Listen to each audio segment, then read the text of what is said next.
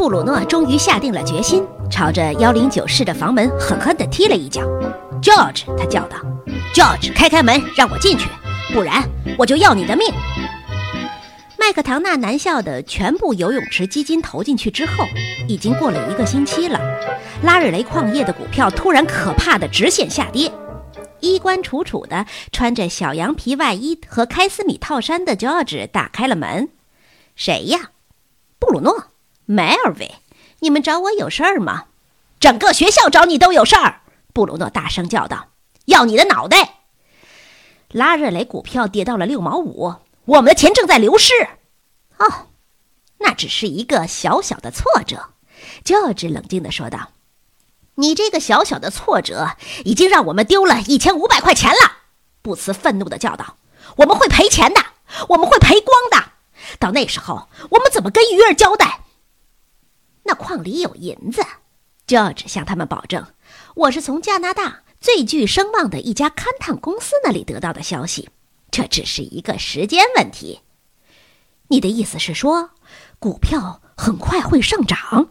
布鲁诺满怀希望地问道。George 自信地微微一笑：“嘿，相信我吧。”三天过去了，布鲁诺和布茨恨透了自己当初为什么如此相信 George 的鬼话。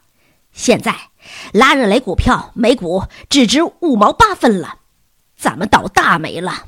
布茨沮丧地说：“怎么也没办法冷静下来做功课。哎，兄弟们肯定会宰了我们，姑娘们会宰了我们，鱼儿会宰了我们。”事实上，我想我自己也会宰了我自己，省得他们麻烦。两千二输得精光，布鲁诺感叹道：“该死的 George！对这个人，你事先为什么没有给我打一个招呼？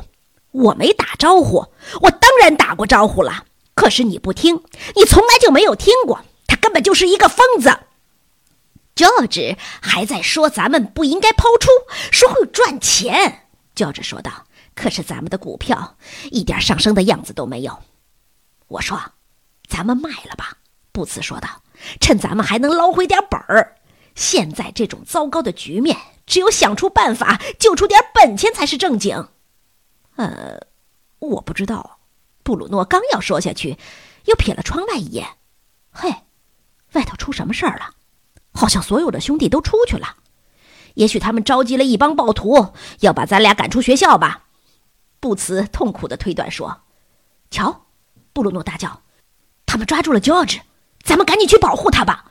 这伙疯子会把他给弄死的。”请记住，咱们俩是第二、第三号罪犯。”布茨说道。“我可不想出去，让乔治自己保护自己吧。”布鲁诺打开了窗户，你听，公路对面传来了姑娘们有节奏的呼喊声：“我们爱乔治我们爱乔治。”布鲁诺和布茨飞快地交换了一个迷惑的眼神，然后跳出了窗户，朝着那伙人奔了过去。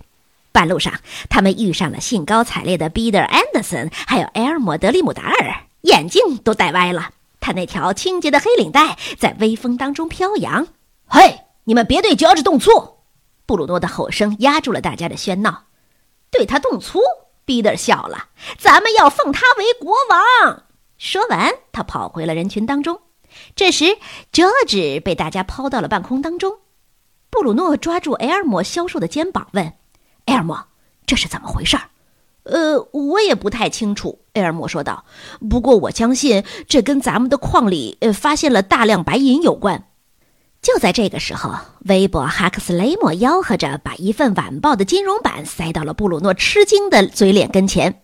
报纸的大标题写道：“拉热雷煤矿发现大量矿脉。”布鲁诺向后一甩头，兴奋地大吼起来。布茨则屏住呼吸，继续读那份报纸。今天证券市场收盘半小时之后，传来了拉日尔矿业公司拥有一个未被人知晓的银矿的消息。这是加拿大业已发现的储量最丰的一个银矿。公司发言人说：“布鲁诺，咱们要发财了！”布鲁诺欣喜若狂。我早知道就只会闯过来的。他不是不是什么疯子，他是个天才，George，George。布鲁诺拔起腿，朝着今天的这位英雄奔去。布茨紧跟其后。在筹款委员会的主席和副主席面前，挟持乔治的暴徒们把他们放了下来。喂，乔治，布鲁诺说道：“你有何感想？”乔治依然镇定自若。我不懂为什么人人都这样吃惊。这件事我早就跟你们说过了。是啊，可是我们当时不相信你的话。布茨脱口而出。布鲁诺啪的一下子捂住了布茨的嘴巴。哎，他太兴奋了，不知道自己在说什么。呃，我们相信，我们非常相信你。我可以问问这是怎么一回事吗？大家的身后突然响起了一个冷静的声音，大家都沉默了，眼睛转到了站在不远处静静观察他们的斯特金先生的身上。熄灯时间已经过去三分钟了，校长说道。我不明白为什么人人都不遵守学校的规定。公路对面响起了最后一阵“我们爱乔治”的喊声，他因不解而皱着眉头。你们立刻回房间睡觉去。人群开始散去。布鲁诺冲乔治呲了一下牙，参加了我们的骚乱，有何感想？乔治差点也报以同样的一笑。呃，事实上，我发现这种呃激动情绪的庸俗，呃显露一点倒也很有趣。乔治说道。不过，我当然不想因为夜里的空气而生病。要知道，呃，这于对于我的漏管是是很不好的一件事情。